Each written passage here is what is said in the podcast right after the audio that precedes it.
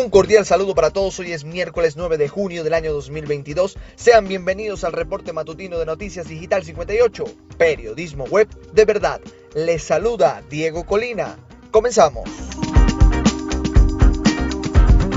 Repasamos el acontecer informativo nacional. Venezuela registra 64 nuevos casos de contagios sin fallecidos.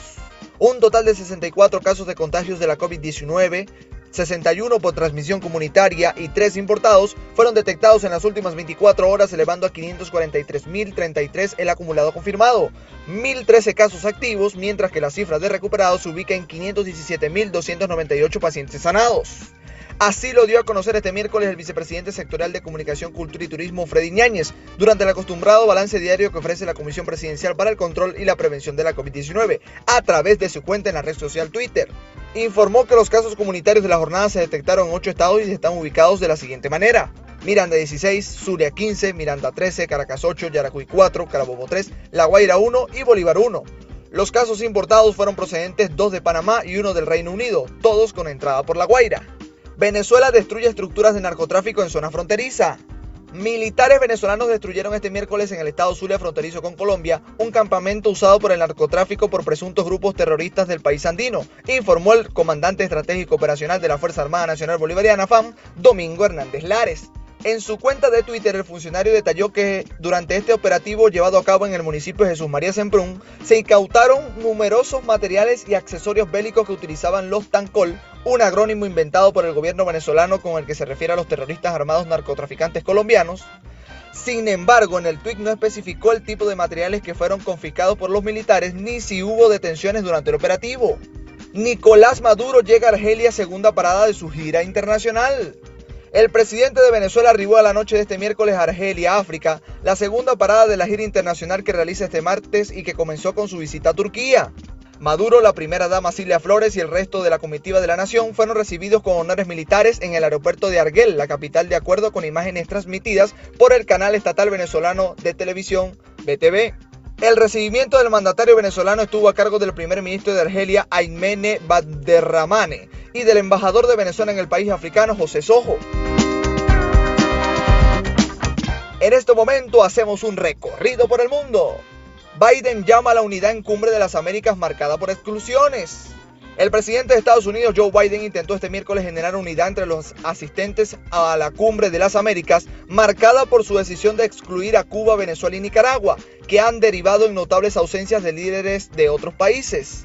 Sin referirse directamente al origen de la polémica, su veto a los tres países que no considera democráticos Biden convirtió su discurso en la inauguración de la Cumbre de las Américas en el alegato a favor de la democracia, un sistema de gobierno que dijo está bajo asalto en el mundo. Elevan a 40 los muertos en el ataque contra una iglesia católica en Nigeria. Nigeria elevó a de 22 a 40 el número de muertos en el ataque del pasado domingo contra una iglesia católica del Hondo, suroeste, informó el gobernador del estado Uluwaratimi Akeredolu, en declaraciones recogidas hoy por los medios locales. Hombres armados no identificados, disfrazados de miembros de la congregación, dispararon y usaron explosivos en el ataque a la iglesia, según la policía. Mujeres protestan en Afganistán para ser remitidas en su puesto de trabajo.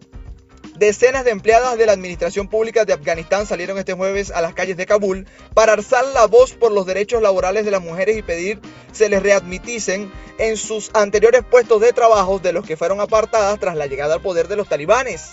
La mayoría de nosotras tenemos títulos de licenciatura y maestrías con más de 10 años de experiencia. Tenemos que recibir nuestros derechos de trabajo y debemos ser reclutadas nuevamente para nuestros trabajos, dijeron en un breve video difundido varias de las manifestantes. Al menos 40 muertos por un derrumbe en una mina de diamantes en el Congo. El accidente ocurrió en una mina del pueblo de Zamba, a 30 kilómetros de Sicapá, capital de la provincia de Kasai, declaró FE por teléfono el ministro provincial del Interior, Alei Sisungu. Según Sisungu, este derrumbe se produjo por la fragilidad del suelo. Ha llegado el momento de los fanáticos. Vamos con los deportes.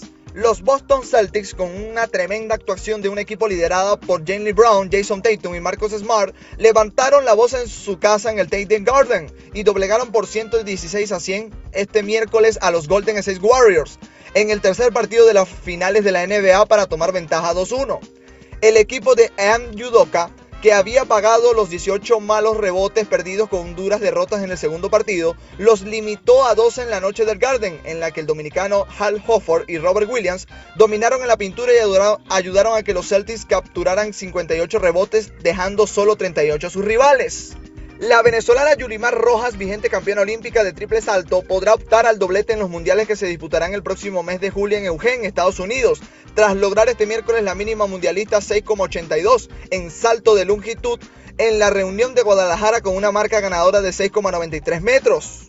Un salto que permitió a Rojas, una plusmarquista universal de triple salto, no solo asegurarse su presencia en UGEN, sino superar hasta ahora su mejor marca personal, los 6,88 metros de la venezolana en salto que logró en junio de 2022 en la localidad de Alicatina de la Nucia.